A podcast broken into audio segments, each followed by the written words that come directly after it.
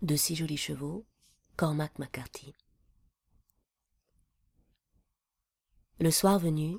il sella son cheval et partit vers l'ouest. Le vent avait beaucoup faibli et il faisait très froid, et le soleil déclinait rouge sang et elliptique devant lui, sous les récifs des nuages rouge sang. Il allait là où il choisissait toujours d'aller quand il partait à cheval, là-bas, où l'embranchement ouest de l'ancienne route Comanche au sortir du pays Kiowa vers le nord, traversait la partie la plus occidentale du ranch, et l'on pouvait en distinguer au sud la trace à peine perceptible sur les basses prairies entre les bras septentrional et intermédiaire du Concho. À l'heure qu'il choisissait toujours, l'heure où les ombres s'allongeaient et où l'ancienne route se dessinait devant lui dans l'oblique lumière rose, comme un rêve de temps révolu où les poneys peints et les cavaliers de cette nation disparue descendaient du nord, avec leurs visages marqués à la craie et leurs longues nattes tressées, et tous armés pour la guerre qui était leur vie, et les femmes et les enfants,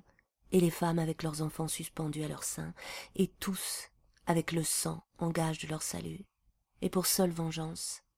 le sang. Quand le vent était au nord, on pouvait les entendre, les chevaux, et la laine des chevaux et les sabots des chevaux chaussés de cuir brut, et le cliquetis des lances, et le frottement continuel des barres des travois dans le sable, comme le passage d'un énorme serpent. Et sur les chevaux sauvages, les jeunes garçons tout nus, folâtres comme des écuyers de cirque, et poussant devant eux des chevaux sauvages,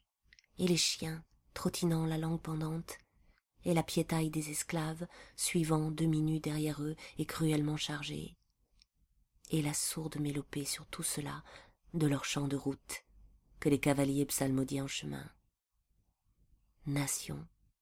et fantômes de nation passant au son d'un vague cantique à travers ce désert minéral pour disparaître dans l'obscurité, portant comme un graal étrangère à toute histoire et à tout souvenir la somme de ces vies à la fois séculaires et violentes et transitoires.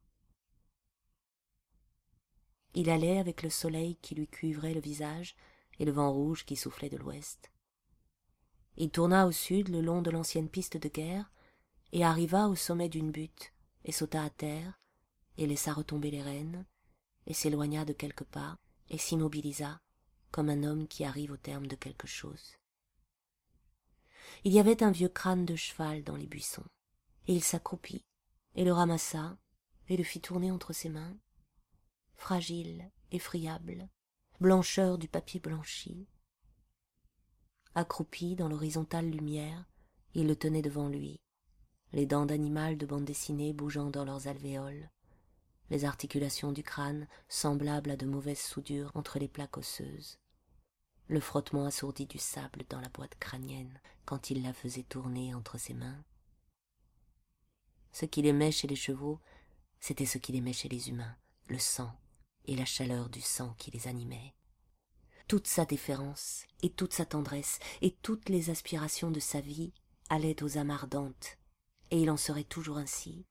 et jamais autrement. Il rentra dans le noir, le cheval pressait l'allure. Les derniers vestiges de la lumière du jour se répandirent lentement sur la plaine derrière lui, puis refluèrent à la lisière du monde,